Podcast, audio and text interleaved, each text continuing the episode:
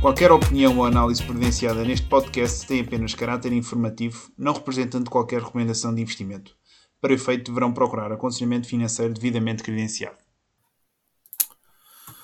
Olá, muito boa noite a todos. Boa noite, boa tarde, bom dia, estejam onde estiverem. Uh, cá estamos para mais um episódio Markets à Portuguesa. Francisco Monteiro, Zé Jordão, tudo bem? Zé? Como é que é? Tudo bem por aí? Também. Eu por acaso vim a Portugal, esqueci-me de dizer. Portugal? É, dei aqui um pelinho, o meu primo fez 18 anos. Ah, boa, Aproveitar para, para dar aqui um pelinho. Já rápido. não vinhas há quanto tempo?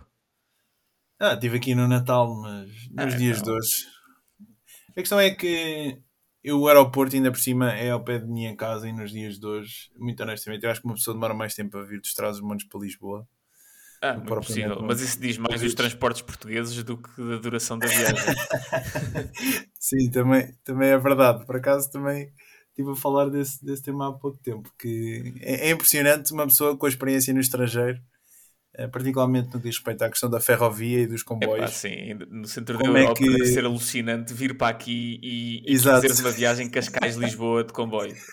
Não, e, e, agora também com a questão toda da habitação, como é que. Enfim, pronto, as pessoas estão, estão aí todas para fora, não é? Como é que tu não tens aqui na Zona Oeste, sou da Zona Oeste, uhum. como é que não tens um comboio a sair ali de Leiria, a apanhar a malta nas Caldas, Torres Vedras? Como é que gasta-se tanto dinheiro para tanta coisa e estas coisas que são essenciais, são fundamentais. Não alternativa de nada. É, é, ou seja, é, se juntares isso com a questão de climática e não sei o quê e a questão da habitação, ou seja mais uma razão, não é? Para fazer os carros e se as casas são caríssimas em Lisboa e podia ser um argumento que o governo usasse, uh, uh, isto não vai ser tema da nossa conversa de hoje, mas uh, só, só, muito rapidamente, se, o governo até podia usar essa desculpa de que pá, temos um problema aqui, isto como envolve construção demora a resolver o problema, vai demorar uns anos e temos que aproveitar, pá, podíamos aproveitar habitação fora de Lisboa. Mas é que depois lá está, depois como é que vens para Lisboa? De carro. Enfim, o ambiente não agradece. Exato. E, ok. Uh, então, após esta introdução um pouco mais longínqua do, do habitual, aqui os temas de destaque para hoje. Temos aqui a Berkshire Hathaway, o, a, a famosa carta de, de, Warren Buffett aqui aos acionistas da empresa. Temos aqui uh, o Sr. Paul Krugman, economista americano, respeitado dentro, digamos, da academia. Fez aqui, escreveu dois artigos no New York Times aqui muito interessantes a minha visão pela negativa, que, enfim, acho que mostram claramente que este senhor deve sofrer assim de uma espécie de um Alzheimer económico. Uh, iremos, iremos falar aqui em, em mais detalhe. Questão macroeconómica, nomeadamente os novos dados de inflação, já sabem, fundamental seguimos este, este ponto. Uh, depois os resultados aqui da Nvidia, Intel, despedimentos na McKinsey uh, e tínhamos aqui também desenvolvimentos na WeWork, não é, Zé? Uhum, uhum. E para finalizar aqui uh, uma notícia também com os bancos portugueses relativa aqui à liquidez dos depósitos, também aqui com a concorrência dos, dos certificados a forro tem vindo a subir aqui a, a taxa de juros. Então, começando então pelo, pelo início, não é? Um, ah, aliás, foi uma semana aqui também bastante interessante. Tivemos aqui quedas no mercado acionista, eh, acionista. as taxas de juros também aqui de referência isto tanto na Europa como nos Estados Unidos acabaram uhum. por, eh, por subir devido aos dados de inflação, que também vamos falar aqui uh, em mais tarde de seguida. Aliás, esta foi a pior semana aqui de 2023. O S&P acabou por cair 2,7%, Dow 3,7%, Nasdaq 3,3%. Ou seja, uma, uma semana marcada então aqui pela negativa. E foi marcada também então pela, pela, pelos resultados aqui da Berkshire Hathaway. Uhum. O, um, empresa, digamos assim, Sim, o conglomerado, conglomerado aqui de Warren Buffett e de Charlie Munger. Os resultados uh, que saíram ligeiramente aqui, uh, seja comparativamente ao ano passado, uh, em termos de resultados, estamos a falar aqui de 6,7 mil milhões de dólares no quarto trimestre de 2022, 7,9% inferior àqueles que, que, foram os resultados aqui do, do ano passado. Um, e relativamente aqui à, às expectativas, creio que saíram mais ou menos dentro aqui daquilo que, que se estava aqui à, à espera. Destacar também aqui os 130 mil milhões de dólares que estes senhores têm aqui uh, parados no banco. Eu não sei se isto contabiliza aqui obrigações de curto prazo do Tesouro contabiliza, Americano. Contabiliza, contabiliza. Uhum. Uh, mas não deixa de ser aqui bastante, sim, bastante sim. liquidez. Isso e, é e foi, metade do PIB português, só para dar assim um pouco de contexto. Se calhar um bocado mais de metade até. Sim, eu creio que a Apple, quanto, quanto, quanto cash é que a Apple tem? Agora, sabes? já tem menos do que a Berkshire. A Berkshire acho que neste momento é, é a empresa com mais cash. Pá, se calhar, se calhar a Aramco, a Saudi Aramco tem mais, não sei, mas, eh, mas assim, das conhecidas, a, a Berkshire é a que tem mais cash. Dentro aqui da, da carta que, que ele escreveu, ele faz aqui, enfim, um apanhado aqui do último ano, dá aqui também uma, uma carta de amor, digamos assim, aos Estados Unidos, aquela conversa também que ele tem vindo a publicitar aqui nos últimos tempos, não vale a pena apostar contra, contra a economia americana, que, enfim, já atravessaste duas guerras mundiais, já atravessaste todo tipo de conflitos e a verdade é que continua a ser aqui o país mais próspero a nível mundial. Ele elogiou também aqui bastante o Charlie Munger, deu também aqui umas umas dicas, digamos assim, para digamos, conselhos de vida, vá, aqui para, para, para as pessoas em, em, em geral. E, e, e, fez depois aqui uma crítica, sobretudo à malta que, que critica muito a, enfim, a, a Berkshire Hathaway por não, por não distribuir dividendos, ou seja, por ter este cash todo. A questão, defende também a questão aqui dos buybacks, que é uma forma muito mais eficiente aqui de, de, de facto trazer aqui retorno aos acionistas. Um, se calhar também queres fazer aqui um bocadinho um rápido apanhado só Eu não li, eu não li a, a, a, carta toda, uh, li uh, a parte dos buybacks e, e, só para dar um bocadinho de contexto à malta, o que é que é um buyback? Um buyback é uma recompra de ações e é, além dos dividendos, uma forma do, da empresa devolver dinheiro aos acionistas. Só que em vez de devolver esse dinheiro na forma de um dividendo, ou seja, olha, toma uh, uma parte dos lucros, falo recomprando, ou seja, a empresa vai ao mercado e compra ações, devolvendo então dinheiro aos acionistas e tirando essas ações de, circulação. Uh, uh, isto é, é, é, tem sido muito criticado ultimamente, este tipo de atividade. Porquê? Porque os buybacks, primeiro, são mais uh, eficientes em termos fiscais, porque um dividendo paga impostos, um buyback não paga impostos, não é? Porque uma empresa vai simplesmente ao mercado fazer uma transação. Sim, isso também não é bem assim. Tu depois, tecnicamente, tens de pagar o, a, a mais-valia sobre, sobre, sobre a, aliás, mais-valia não, o imposto sobre a mais-valia que esse, que esse buyback gera, ou seja, isso depende sempre depois da, das questões fiscais, por isso é que certo, mas para a empresa, muito. Para a empresa e para a minha parte sim, como... em termos, em termos de, de empresa, sim, numa ótica de empresa mas... tecnicamente a empresa é tida pelos acionistas, mas Exato. ok, sim Uh, e, e, isso gerou uma controvérsia muito grande, uh, principalmente. Isto é um tema muito americano, é uma coisa que cá não se passa muito, mas gerou muita controvérsia nos Estados Unidos porque uh, pronto, a, a, senadora Elizabeth Warren atacou muito os buybacks e no plano recente de combate à inflação que o, o Biden lançou, que é, pronto, é um, aquilo acaba por ser basicamente um plano de reindustrialização americana uh, estão, estão lá impostos aos buybacks. Acho que vão, vão, já, já começaram a ter um imposto de 1% sobre os buybacks. E, e, a ideia das críticas é, e eu ainda agora estou a ler um livro chamado Estado Empreendedor, em que uh, te, a autora tenta passar a mesma ideia, uh, de que os buybacks, o objetivo dos buybacks e os CEOs usam os buybacks porque é uma maneira de uh, fazer um pump ao preço das ações, porque de repente há ali um agente comprador que faz com que o preço das ações suba e beneficia a compensação dos, dos CEOs e não sei o quê, não sei o que mais. Uh, e eu gostava só de fazer aqui um, um pequeno exercício muito simples que, para as pessoas perceberem que um buyback em si não, é, não, não, não muda em nada o valor de uma empresa. Se tu tiveres uma empresa que o único ativo que a empresa tem são 10 euros essa empresa vale 10 euros. É o único ativo que tem, não tem mais nada. Não tem patentes, não tem inventário, não tem nada. Essa empresa vale 10 euros. Vamos dizer que essa empresa tem 10 ações a transacionar em bolsa. E que a empresa, o CEO da empresa é um dos acionistas e que recompra todas as ações menos a sua. Ao preço de transacionado em bolsa, que é 1 um, um euro por ação. Ao fim desta transação, qual é que é o preço das ações? Sabes? Eu, não, eu não acompanhei o raciocínio, mas percebo aquilo que tu queres dizer. Basicamente, o- Não, a mas ideia não- é que o preço da ação é exatamente o mesmo, porque tu pagaste cash, Claro, é- é recebeste aquilo- a ação, a empresa perdeu o cash do valor da ação e por isso o valor da ação devia ficar mais ou menos o mesmo. Porque. aquilo- Diz, diz. Desculpa, desculpa. É, Aquilo que no fundo estás a dizer é, é que a teoria da, da irrelevância, não é? Da dividend policy, eh, que, que pronto, que é, que é lecionada aqui na questão de, de corporate finance. Um, mas de facto aqui, eh, um, aliás, se calhar, o que, é, o que é que é que dizer agora? Se calhar complemento depois por cima, que senão...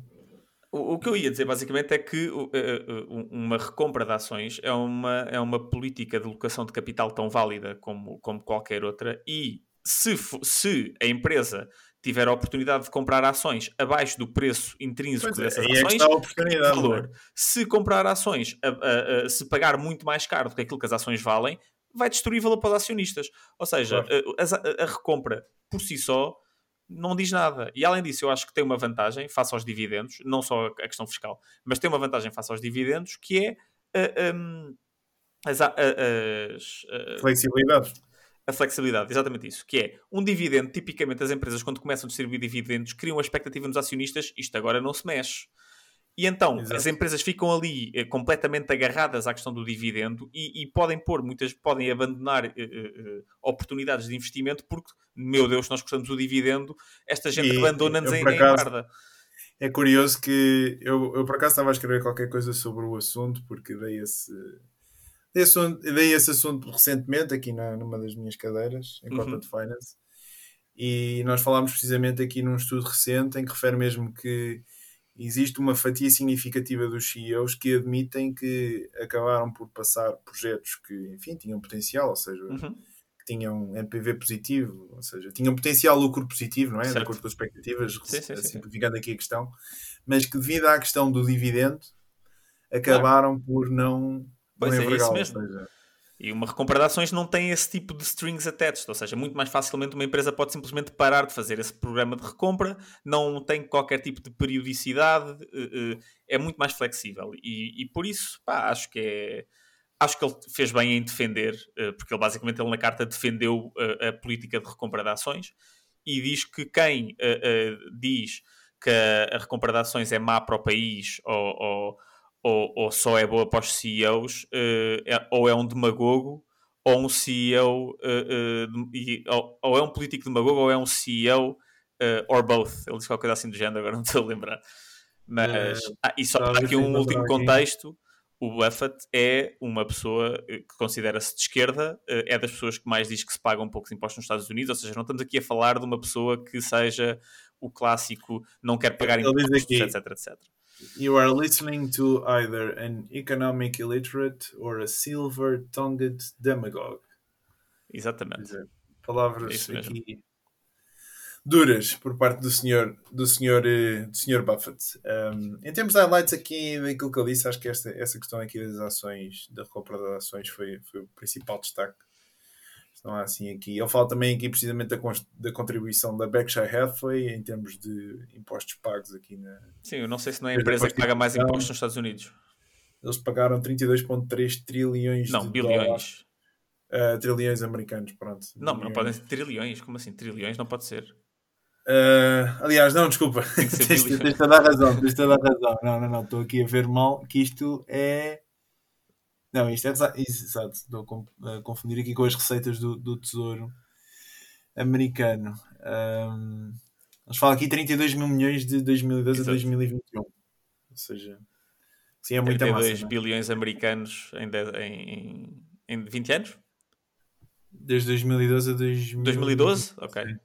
Só Então, em 10 de- anos. 10 anos. Pronto, exato. É muita, muita massa. Ok. hum, passando então aqui ao próximo tema, o Sr. Paul Krugman, aqui o Sr. com Alzheimer económico. Ele escreveu então aqui dois, duas colunas aqui no New York Times aqui esta semana, referiu hum, enfim, não fiquem chocados com aquilo que o que vai dizer. Isto faz-me lembrar também aqui os tempos da, da malta do Sócrates, que eu, eu na altura era mais novo, mas lembro-me que também se dizia assim umas coisas deste género. Ele refere que eh, a dívida não pode ser uma das prioridades aqui do governo americano, que aquilo que tem de ser posto em cima da mesa, tem de, aquilo que tem de ser prioritário é a questão da alteração climática e da pobreza uh, infantil.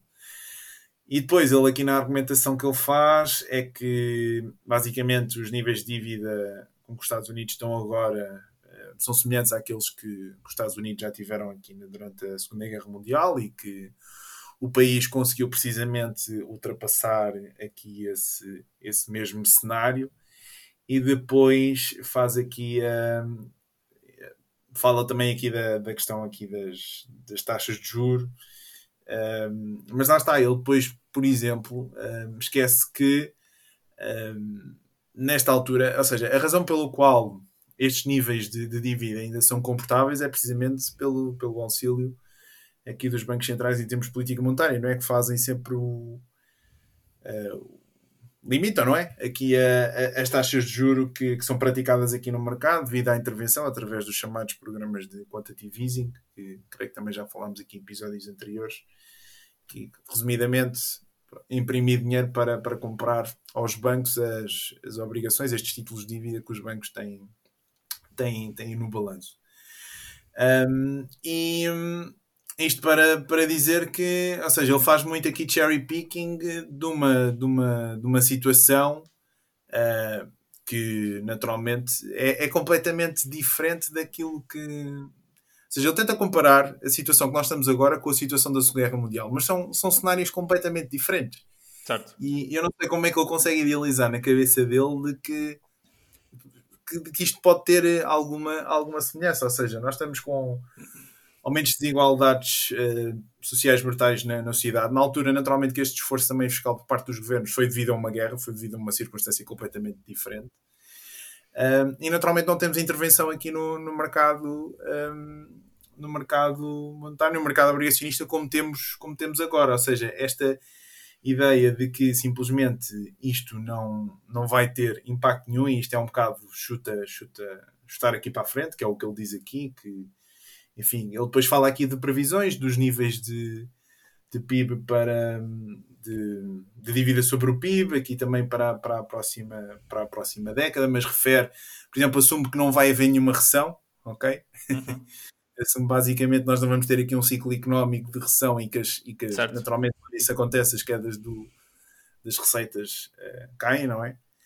Uh, enfim, uh, parece-me claramente aqui um Sim, castelo. Eu acho que há uma, há, há uma série de coisas. Eu, eu, percebo uma parte do ponto dele, mas também há outra parte que, eh, que também torço um bocado a nisso. A, a, parte que eu percebo é muitas vezes, quando se faz análises relativamente à dívida, pá, isto, isto é verdade para qualquer país, mas é ainda mais estúpido quando se fala dos Estados Unidos.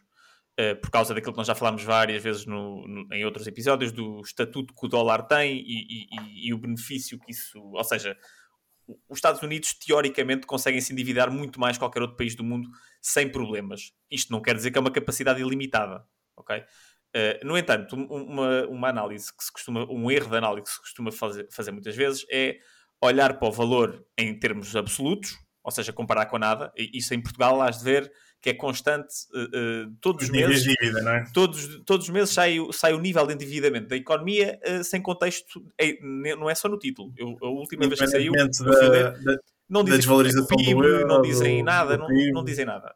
e é só ah, o endividamento atingiu os 700 e tal mil, mil milhões. Em relação a quê? E isso é logo a primeira pergunta que se tem que fazer. Em relação a quê? Porque o PIB também cresce. Uh, uh, e, e, e, eu concordo com ele nesse ponto, uh, porque uma coisa que, que, muitas vezes a malta que critica a dívida, e eu não, não junto aqui, há, existe obviamente dívida excessiva, mas muitas das vezes que se critica a dívida, critica-se, dá-se a entender de que opá, estamos aqui num, numa trajetória de, de despesa descontrolada que está a aumentar a dívida. E um argumento que ele fez no artigo e que eu concordo, é que se tu fores ver a trajetória da dívida americana, uh, uh, se tu excluísses, uh, e é aí que ele faz o erro, que é, ele diz, assumindo que não há recessões, mas de facto as dívidas só, só subiu em dois grandes pontos, que foi na crise de 2008-2009, até para aí 2010 ou 2011 a dívida subiu bastante, e depois manteve-se estável até, isto em porcentagem do, do PIB, manteve-se estável até ao Covid, pá, e depois dispara outra vez, e ele depois faz a relação de de quão, quanto é que disparou e a capacidade de recuperação da economia americana, não sei o quê, que agora também não, não, não é tanto o que interessa para a conversa. Mas, de facto, eu concordo com ele que muitas vezes a malta analisa essas coisas de simplesmente em termos absolutos. Agora, ele passou um bocado, ele lá mencionou, ah, tá bem, isto deu aqui um bocado de inflação e não sei o quê, e passou por cima da questão da inflação. E, e, e eu acho que é uma questão que não se pode passar por cima porque é, é o trade-off, que é os Estados Unidos têm muita capacidade para se endividarem por causa do estatuto do dólar, mas também já mostraram que se esticam essa capacidade demasiado, que foi o que aconteceu nos últimos, nos últimos dois anos, com o Covid e com a recuperação do Covid e com eh, todos estes planos, uh, uh, não há poupança suficiente no mundo para vir para os Estados Unidos para manter os juros baixos. E, foi, e quem é que tem que entrar quando isso não acontece? É a Reserva Federal a imprimir dinheiro, como tu estavas a dizer, uh, o que fez com que os juros subissem. Agora, ele também fez outro argumento de que os juros não estão assim tão altos para padrões históricos americanos. Precisamente porque a fé não deixa, né? é esse. É esse claro, ou seja, nós acabamos por tocar aqui este ponto várias vezes aqui também em episódios anteriores. E claro que os Estados Unidos, enfim, beneficiam dessa posição privilegiada e acabam por poder exportar dólares por. Uh, enfim, tem essa vantagem, não é? Enquanto, sim, sim, sim. quando nós temos de trabalhar para, para comprar petróleo, os gajos imprimem e. E compram. E está feito. compram. Um, mas a verdade é que, apesar de, enfim, nós podermos argumentar, e isso é verdade que existe sempre aqui uma ginástica que os Estados Unidos podem dar ao luxo de fazer que os outros países não, não, não fazem. Mas não é limitado. É, acho que é. Claro, mas enfim, são, estes, são estes, estes, estas pessoas como o Krugman, depois acabam por incitar aqui estas e referenciar estas ideias, depois acabam-se por uh, propagar e acho que as consequências depois um, e são, é que o problema... mais fáceis, porque ao contrário de uma empresa estar aqui a dar projeções um, irrealistas, enfim, são os acionistas que, que pagam o preço, mas no que diz respeito aqui à economia, se de facto as coisas tomam, depois é sempre aqui é o, o Zé Povinho, não é? A pagar aqui o preço. E, e uma é coisa que... que... a mim me, me. Ou seja, estas pessoas tipicamente são, e eu também sou a favor, de, de quando há momentos de crise é preciso uma política fiscal agressiva do governo para compensar a, a quebra das, da, da atividade económica, não sei o quê. Mas depois, quando há recuperação Nunca muito, muito poucos deles dizem, então é, a altura é o Keynes, é Keynes só para. Exato, é, é que o Keynes defendia as duas coisas. O Keynes defendia uma ação uh, uh, forte e, e rápida e, e, despesa do governo, mas depois também defendia que se tinha que pagar essa dívida para depois, quando chegasse a torneira, ter capacidade. E, e, e é esse, por exemplo, o problema de Portugal é esse. É, é, é, por isso é que pagar a dívida é tão importante, não é só porque sim, é porque quando houver uma dívida que vai eventualmente haver, o Estado vai ter que chegar à frente. E quanto mais endividado nós tivermos, mais difícil vai ser o Estado fazer isso. E mais dolorosa vai ser a crise. Sabes, isso também é, é, um, é um dos pontos que, que está com muita questão do, do próprio regime democrático, não é? Atenção, não estou a fazer aqui uma. Aliás, quem sabe, não é? Isto também, se calhar ainda vão inventar aí um regime melhor do que, do que a própria do que o próprio regime democrático, mas até, até encontrá-lo, acho que é como o Churchill dizia, não é? É o, é o melhor que podemos ter, mas a verdade é que depois os regimes democráticos acabam por estar muito suscetíveis a esta questão de que, seja, governos precisam cumprir agendas, agendas políticas, precisam do voto das pessoas e naturalmente que isso é sempre propício. Sim, mas eu, eu acho, eu acho que governos não democráticos uh, também, também, melhores ainda. Democráticos, não democráticos. Sim, realmente é. É um... porque, porque, imagina, nós nos regimes democráticos é, é, verdade que há uma, há uma tentação para gastar mais do que se deve, talvez, mas a inflação gera uma pressão do público no sentido oposto. Nos outros sítios, não. Essa pressão é, é, é tipo, é cala-te e come. Cala-te e come. Sim, é verdade, é verdade. Ok, aqui encerramos o tema Paulo Krugman. Não queres acrescentar não, não, aqui mais tá, alguma coisa? Está tá conversado. Ok, então vamos aqui à questão macroeconómica da semana. O que é que eu destaco aqui? Para além dos dados aqui de inflação, se calhar começava mesmo aqui com os dados da Alemanha, não sei se viste também. Uh, quarto trimestre de 2023, recessão de 0,4%, uhum. notícias uhum. negativas aqui para a Europa. Depois, uh, em termos de inflação, tivemos uh, dados ligeiramente superiores aqui em janeiro, comparativamente a dezembro Aliás, não, houve uma descida de 9,2 de dezembro para 8,6, sendo que se estimava 8,5%. sendo que depois o core, que é aquela medida que se retira o, a volatilidade, não é? Para tentar medir Sim, as coisas mais lá chamada wage, wage spiral. A comida, os alimentos, a, a, energia. Acabou por subir. Uhum. E que, enfim, um, um, dá sempre aqui uma, uma indicação de negativa, não é? Claro. negativa é, pronto, que aquilo o que nós queremos, não é? Particularmente a malta que está apertada agora com os empréstimos da casa, é, é que a Euribor parte de subir e para isso o BCE tem de parar aqui as subidas de taxas de juros. E para já, uh, acho que aquilo que podemos dizer, uh, e aliás, pelo aquilo que observamos, observamos também nos Estados Unidos, é que a malta que andou a tirar aqui os foguetes uh, atirou-os de facto antes da festa, não é? Aqui no final do ano passado eu acho que me incluo nessa malta. Que... É. uh, pá, eu pelo menos lembro-me de estar aqui um bocadinho cético. Não sei tu se. tu estavas mais cético do que eu. Eu, eu, eu disse no, nas nossas previsões, eu, eu acho que disse que achava que a inflação ia, ia, ia cair e que íamos ter aqui um soft landing. Por acaso já não me lembro, tenho memória fraquinha nesse, nesse aspecto. Mas tenho ideia, enfim, tenho ideia que estava um bocadinho mais cético e. Não, não, tu estavas mais cético do que eu, estavas parece, parece que, que, tive, tive razão, não é? Com o devido à insight uh, e enfim, uh, pelo menos aqui já, já se prevê nova subida. Aliás, já, já com os dados que também já se tinha aqui, tinha-se tido inflação também na, na, semana passada, tinha sido outra coisa. O que é que era? Ah, Nos Estados Unidos, infla... Não foi só inflação? Eu acho que foi o IPCI e agora saiu o PCE, que são as, as duas medidas, os dois barómetros é mais importantes. E, e agora, como o core subiu, a malta ficou toda yeah, yeah. arrepiada e. Ok. Isto para dizer o quê? Então, bancos centrais devem, vão ter de continuar a apertar maiores subidas de taxas de juros, a malta que está aí aflita com, com os, com os Euribors, enfim. O, o, pior ainda, ainda provavelmente estará, estará para, sim, sim. Para vir. Aqui em termos macro Estados Unidos, destacar também aqui vendas de casa que também tiveram aqui uh, o 12 mês consecutivo com quedas comparativamente a janeiro de 2022, estamos a falar de uma queda de 37%. O mercado imobiliário aqui nos Estados Unidos está a dar uma reviravolta brutal.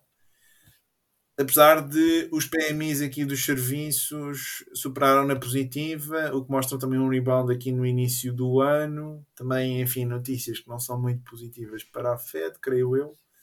Ainda então aqui aos dados de inflação, como estava a dizer, o PCE, que para além do IPC, do Índice de Preços do Consumidor, é também um barómetro que é utilizado para medir aqui os, os cabazes de preços, subiu 4,7%, uh, esperava-se 4,4%, mas aquilo que abanou, digamos assim, o mercado foi também uh, esse componente do core que também ficou acima das, daquilo que, que, era esperado e quebrou a tendência de queda que também tinha vindo a, uhum.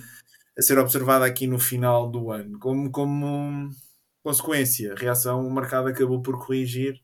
Já sabem, taxas de juros maiores acabam por sempre ser penalizadoras aqui para, para o mercado acionista e as, as, as, obrigações acabaram também por corrigir com, com, taxas, com as taxas de juros também a subir aqui para, para valores superiores. Algum dos dados que queiras eh, destacar? Epá, sim, uh, assim, não, não, há, não há muitas vezes, já falo, pronto, nós falamos da inflação quase todas as semanas, e, mas acho que isto, como também disseste bem, dá força à ideia de que uh, enquanto o mercado laboral americano estiver uh, forte, como está, e pujante, não há razão absolutamente nenhuma para a Fed não, não continuar a subir os juros Sim. Eu acho que, ainda assim, uh, isto foi um mês, uh, um mês uh, negativo no core, e o core, como já falámos também aqui noutros episódios, tem um efeito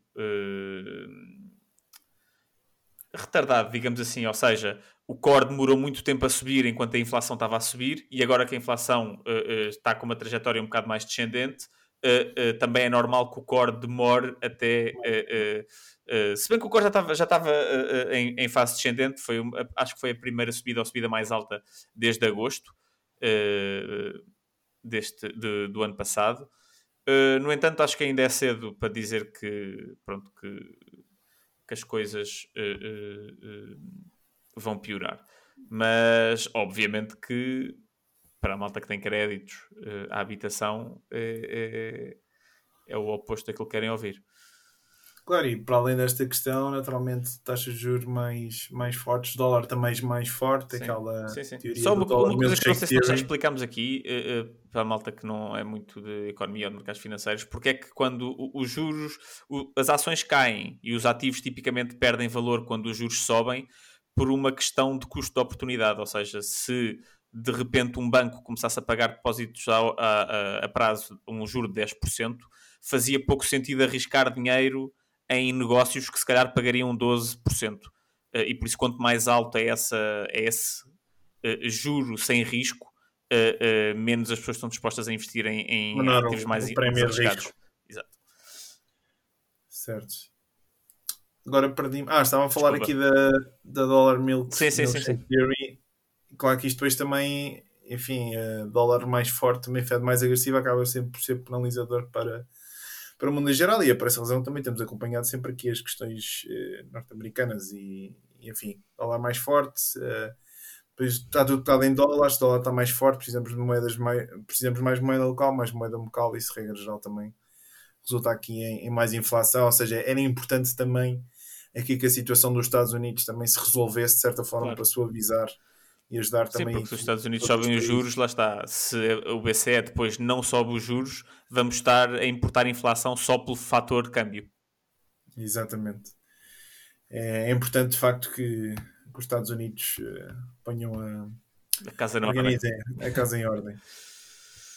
Ok, passando para a vertente micro, alguns resultados aqui de empresas. Eu destaca, destacaria aqui a Nvidia e a, e a, Intel, que já falámos aqui nos, nos, episódios, empresas semicondutores. A Intel, que foi sempre a dominadora do mercado aqui nas últimas décadas, está a ser ultrapassada aqui, sobretudo pela Nvidia e a AMD. Tem sido uma, uma história interessante de, de acompanhar, visto que a Nvidia é uma empresa que está muito esticada em termos de múltiplos, ou seja, aquilo que se paga pelos resultados atuais da empresa é muito grande enquanto que a Intel é o contrário, ou seja, o mercado está mais entusiasmado face às perspectivas de crescimento da Nvidia do que uh, as da Intel e confirmou-se, não é? Suspeito do mercado com os resultados que nós certo. também temos aqui no último trimestre e a Nvidia também a superar aqui as expectativas, as ações acabaram por subir aqui 8% também após a apresentação aqui de resultados, eles aproveitaram também aqui a febre da inteligência artificial, também falaram ali que, que vão lançar um supercomputador e umas coisas todas. Certo. Enfim, também aquelas, aquelas jogadas de marketing não é, habituais. Claro. E é curioso na mesma semana que, que a Intel aqui também anunciou uh, o corte do dividendo aqui de em, seja, dois, em dois, terços. Em dois terços, exato. Estava a ver, aqui perdi a notícia.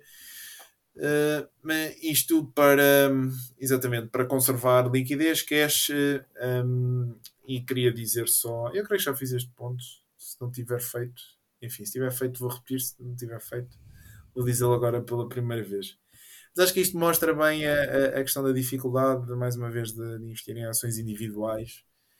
Eu, eu recordo-me que aqui há dois, três anos falava-se muito da Intel, que a Intel era uma opção assim bastante segura, que estava claramente subvalorizada e era aquela, eh, enfim, eh, mais visão contrária do, do mercado.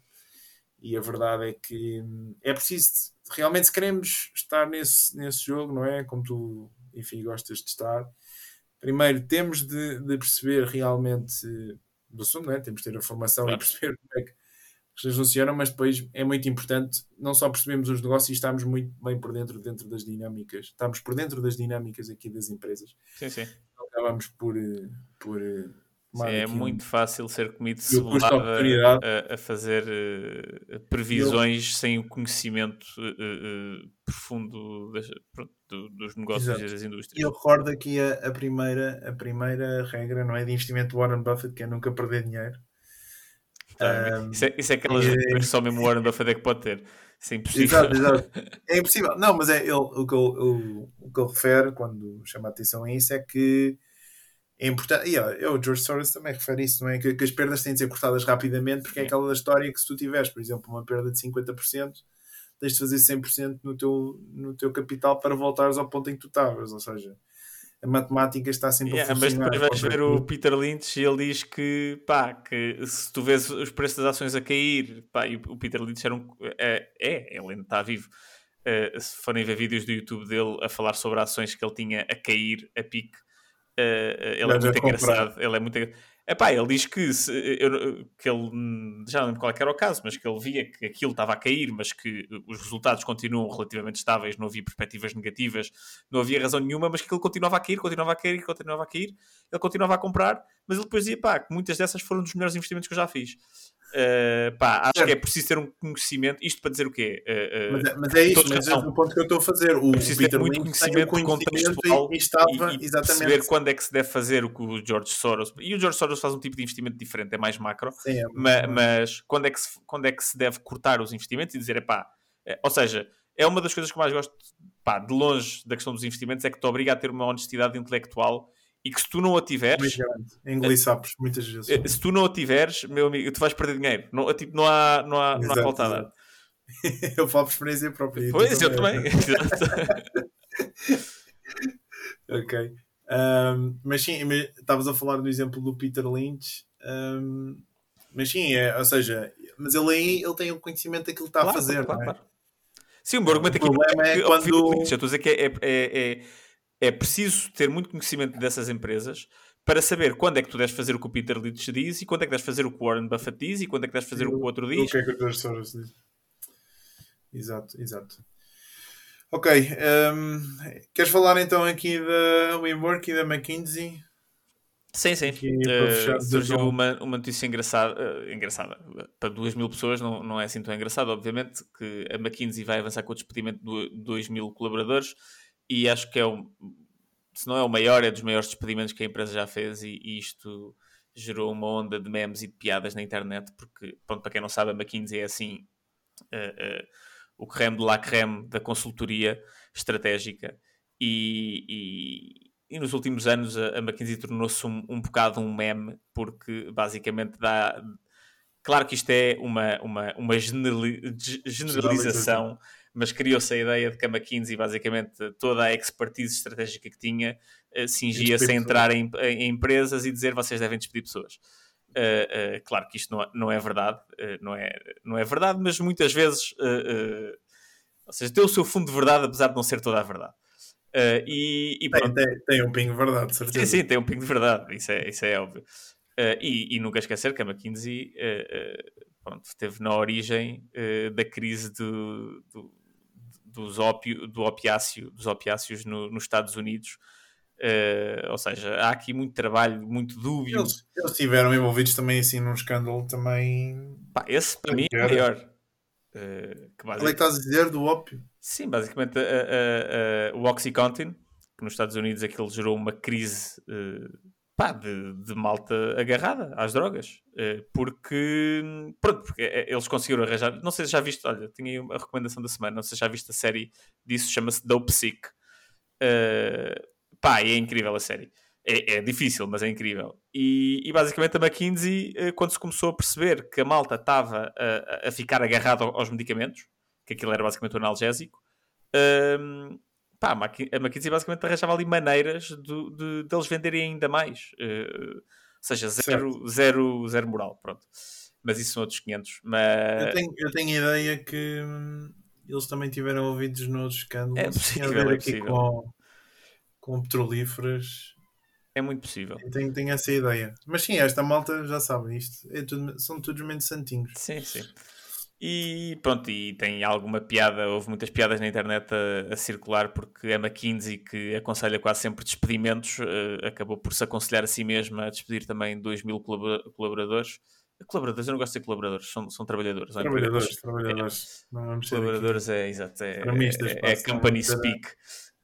Um, Outra notícia também que achei engraçada de empresas é o WeWork, que há uns anos uh, era uma das grandes promessas uh, de Wall Street e que tinha um dos grandes profetas uh, de Wall Street, o Adam Newman. está avaliada neste momento em 900 milhões de dólares. a empresa conseguiu fazer a IPO, ou seja, a entrada em bolsa, em 2020, não foi, Francisco?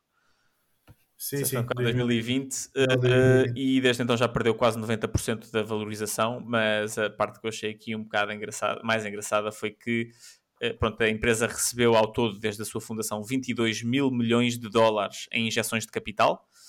Uh, e está a valer 900 milhões de dólares neste momento, ou seja, uma perda brutal. E 900 milhões de dólares, curiosamente, foi o valor que a empresa teve que pagar ao Adam Newman, ao seu fundador e ex-CEO, uh, uh, para sair da empresa em formas de, em várias garantias de empréstimos e uma série de coisas. Estava avaliado, o, o, o paraquedas dourado estava avaliado em 900 milhões de dólares, por isso, se eles não tivessem pago isso, uh, pelo menos se calhar a empresa valia o dobro.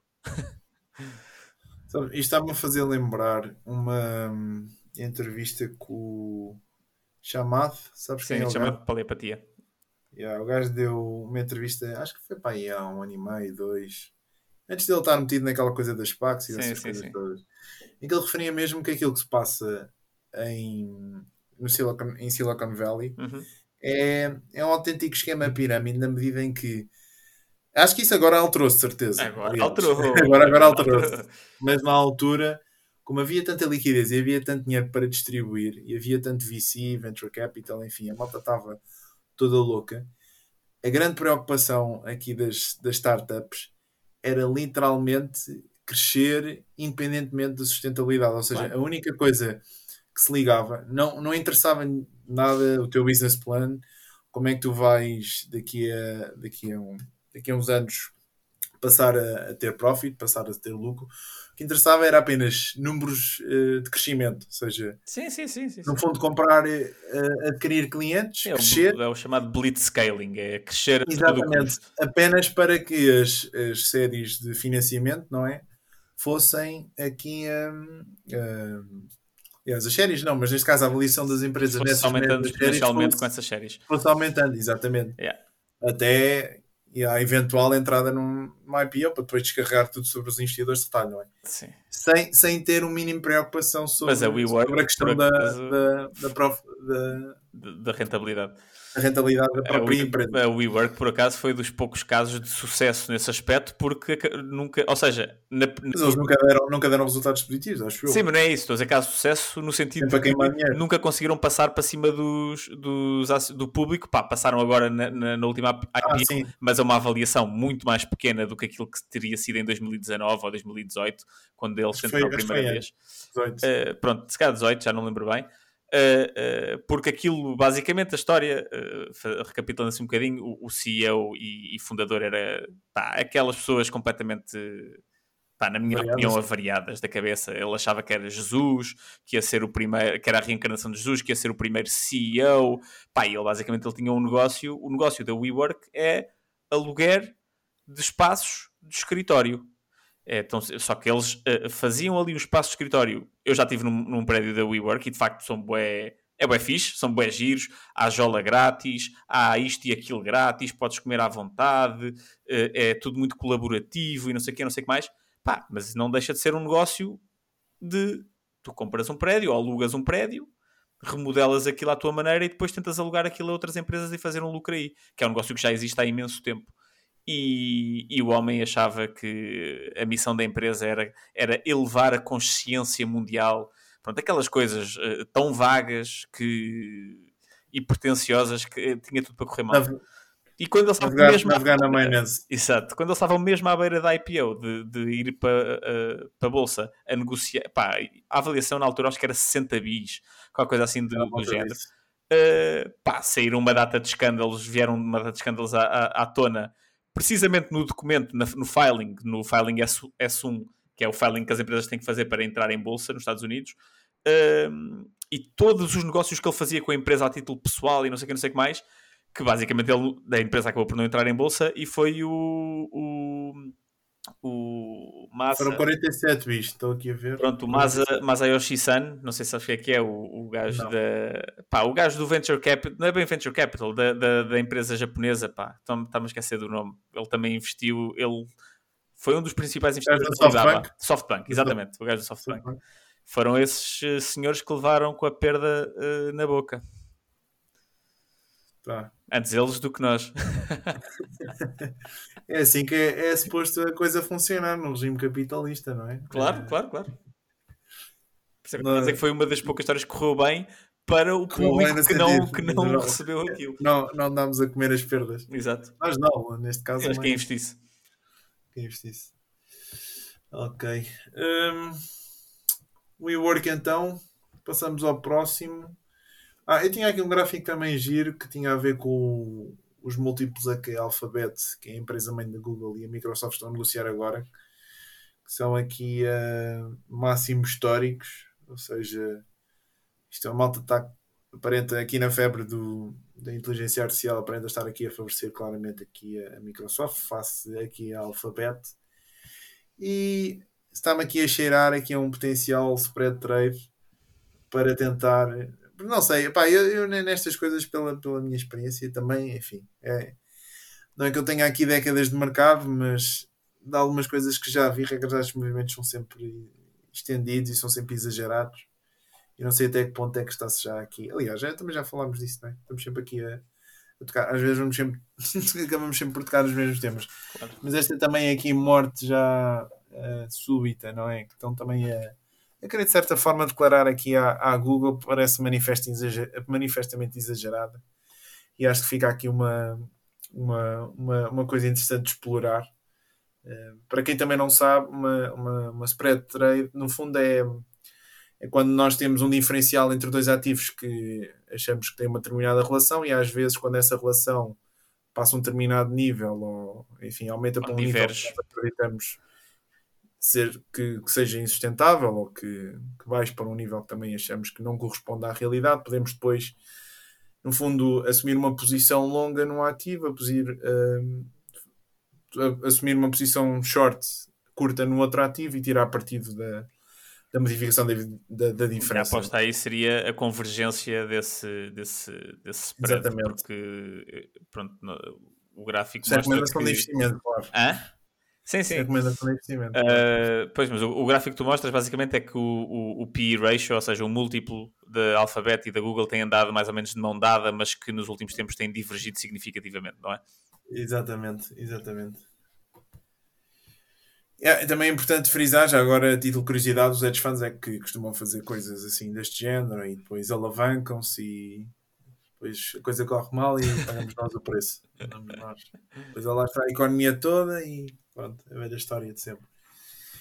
Ok, uh, então, tínhamos, antes de virmos aqui a Portugal, tinha também aqui um, um artigo que também achei interessante, que diz respeito também aqui aos investidores de retalho que em termos de liquidez eh, investiram 1,5 bilhões de dólares por dia aqui nos mercados americanos no presente ano de 2023, divergindo com aquela que é a tendência geral, ou seja, sempre que o mercado acaba por subir os net inflows, ou seja, os novos investimentos acabam sempre por subir, sempre que o mercado desce acaba por esse valor acaba por descer, ou seja, acaba por haver uma correlação muito próxima com, com aquilo que o mercado faz, não é? Uhum. No fundo, que é o natural em termos psicológicos, ainda que já saibamos que em termos racionais isso não faça muito sentido.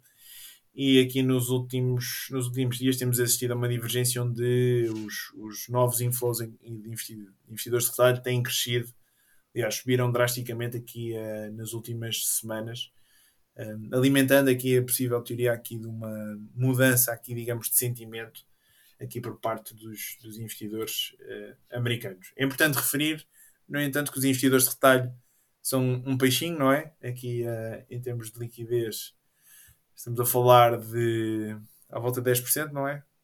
Pode ser à volta não sei bem, não sei bem quanto é que é, mas sim, mas é. Mas não deixa de ser interessante aqui esta, esta mudança de, de sentimento, particularmente com, com os últimos desenvolvimentos. Temos vindo a assistir aqui nestas últimas duas semanas e com, com a queda do mercado, mas pode ser aqui um sinal também aqui alguma inversão e que, mais uma vez, suporte a tese de que já atingimos aqui o bottom, não é? Aqui, quando, o bottom foi quando? No, aqui no o bottom, o mínimo do S&P 500 foi 3.600, à volta disso, não é? Por aí. Estamos agora nos 4.000, ou seja, um, seria uma queda aqui de mais uh, 10%, 10% não é? Sim. Enfim, é claramente fazível, mas é possível. Uh, mantenho a minha tese de que já, já, já atingimos. Agora só para cima, pelo menos aqui já sabem, sem, sem recomendação de investimento. Ok, fechamos então aqui com as notícias portuguesas. Uma notícia também aqui do ECO fala aqui dos bancos a perder liquidez em termos de depósito, 2,5 mil milhões de euros, devido à concorrência aqui dos certificados do, do, do da Forro, ou seja, dívida pública aqui portuguesa, a concorrer diretamente Estou aqui com os depósitos uh, bancários. Um, o que é que quer dizer? Eu tenho alguma coisa. Eu, mas calhar o que eu tinha aqui a dizer é, é, que há aqui uma, uma série de coisas interessantes. Ponto 1, um, é bom ver que os, os certificados da Forro uh, uh, começam a servir como, uh, como a surgir como oportunidade para os pequenos aforradores, para os poupadores. E, e, isto é uma grande divergência que existe entre, entre Portugal e os Estados Unidos. Uh, entre pronto, uma, muitas outras divergências, mas no, no, que toca a mercados financeiros, é que nos Estados Unidos uh, uh, os juros da dívida americana costumam ser o, o mínimo que se paga em, em depósitos a prazo nos Estados Unidos. Ou seja, é muito difícil encontrar, é muito pouco provável encontrar uma, uma, um depósito a prazo novo que pague menos do que os juros da dívida. Uhum. Ok? E em Portugal não. Em Portugal, essa tendência é uh, reverte-se. E, e, é muito ou seja, neste caso, porque é que uh, os depósitos caíram 2,5 mil milhões da banca e foram para os certificados da Forro? Porque os certificados da Forro, que é a dívida do Estado, está a pagar mais do que o depósito, os depósitos a prazo. E uma coisa, há aqui dois fatores que eu acho que valem a pena realçar. o primeiro é acho que não temos um sistema financeiro muito competitivo, não temos um sistema financeiro, é, é um bocado ossificado e temos uma população também muito pouco uh, uh, que eu percebo, atenção. Literada. Sim, literada e, e com pouco. Hum, uh, epá, não estou a pensar nisso. Acho eu. Tipo, é daquelas coisas que se calhar qualquer pessoa, mesmo que não fosse muito literada, conseguia economicamente ou financeiramente, conseguia fazer uma pesquisa de Google Pá, mas não, não, não tem. Não, não... Mas estás a falar da malta que ainda tem dinheiro nos depósitos a prazo, é isso? Sim, sim, sim, sim. sim. Okay, Ou mesmo da malta que está a começar novas poupanças também. Uh, a pouca que está a começar novas poupanças. Não, mas pronto, os poucos que estão. Um, e, e ainda por cima os bancos não subiram, não é? Isto também é uma das. das subiram muito pouco. É. Os... Acho que já estão a começar a subir, mas muito pouco. Mas é assim, os bancos também não precisam. Não precisam é, é o meu segundo ponto. É que eu vi uma notícia também há pouco tempo de que os bancos portugueses uh, uh, tinham a, a, taxa de conversão de depósitos em empréstimos das mais baixas da Europa. O que é que isto quer dizer? Quer dizer que por, por cada euro que nós pomos no, na banca portuguesa, a banca portuguesa só cria crédito de só empresta ou era 80% ou era 70%, qualquer coisa assim. Uh, não viste aquele paper que eu te mandei do Bank of England? Ainda não. Explica, explica que os bancos Carteira fracionária.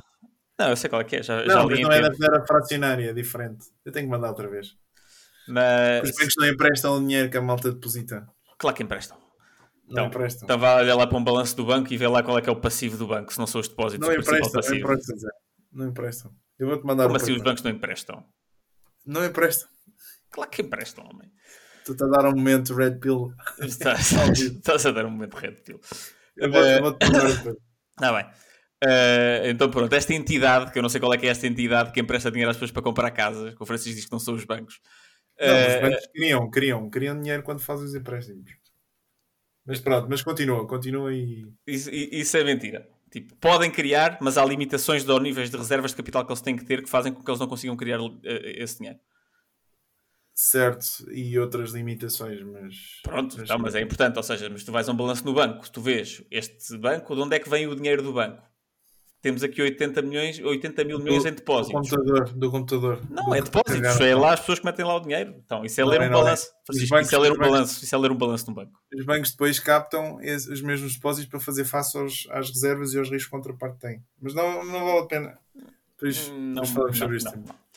Mas pronto, ou seja, que os, a banca portuguesa tem das taxas de conversão mais baixas do, do mercado, ou seja, como não empresta muito dinheiro e, e, e, e tem depósitos a mais, tendo em conta o, o, o, os créditos que não faz, uh, a banca portuguesa não precisa de depósitos e por isso não tem qualquer tipo de incentivo a, a, a, a pagar mais por esses depósitos, porque tem uma abundância de depósitos. E, e, acho que também diz um bocado sobre a estrutura da economia portuguesa que exista dinheiro, ou seja, que, que uma economia que está tão esfomeada de investimento produtivo, não estou a falar em construir casas, uh, uh, que a banca tenha capacidade para fazer esses empréstimos, mas não os faça. Temos de tirar-lhes o poder, pá. Falar em poder aqui dos bancos. Se houvesse, se houvesse alguma maneira pá, de os tirar do poder, pá, um instrumento criptográfico.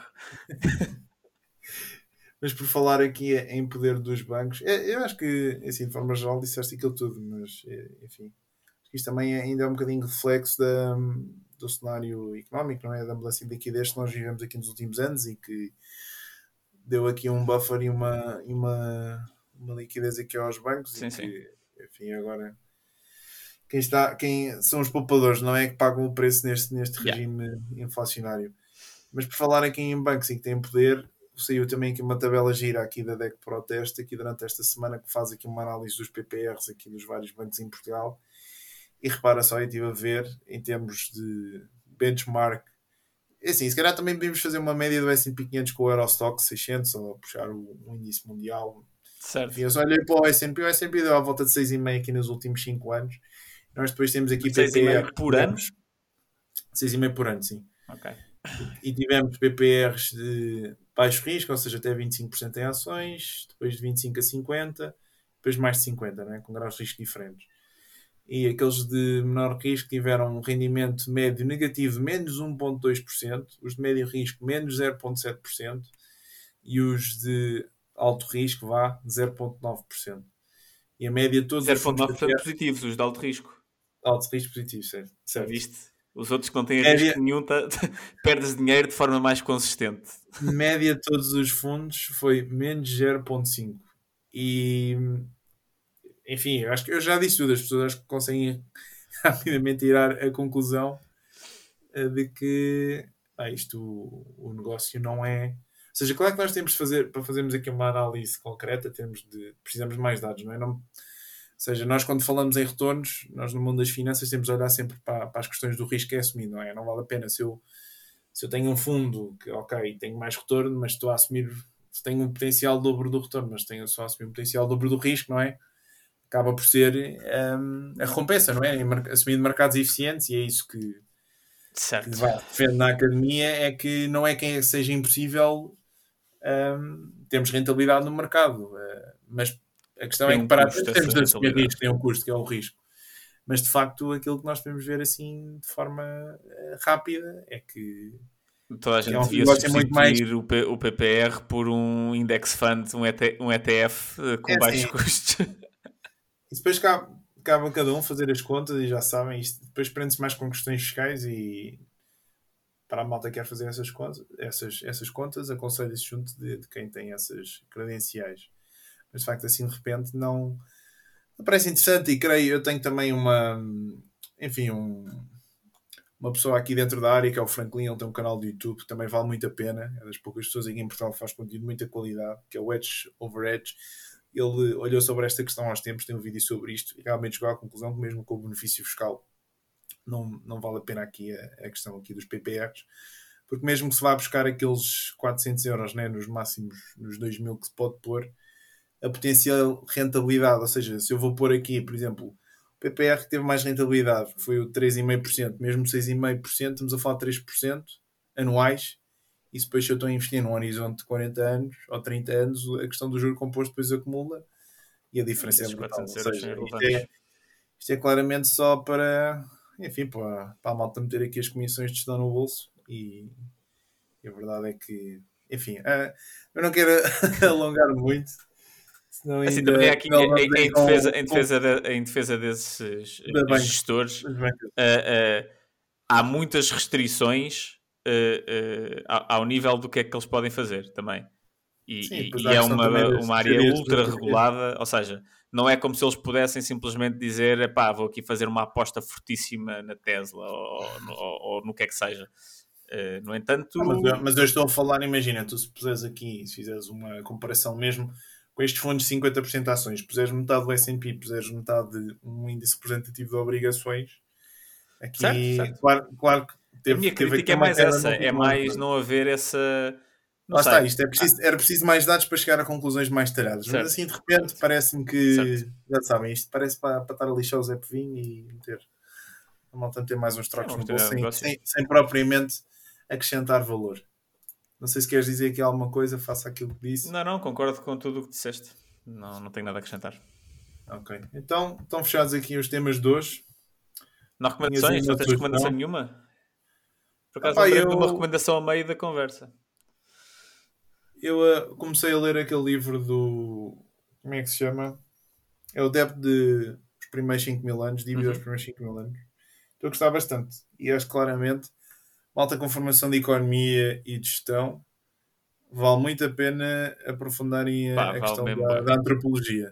Vale mesmo. Pá, Era uma coisa que eu já li, já li o Bullshit Job, já li o, um, um livro que se chama A História do Trabalho, do James Sussman, que era uma pessoa que também fazia parte, digamos, do, do grupo de trabalho, escreveu uns papers com, com o David Gra- Graeber. Graeber. Uhum, Graeber. Graeber. Que morreu. E- O David Graeber acho que morreu no ano passado. Acho que já foi há mais tempo.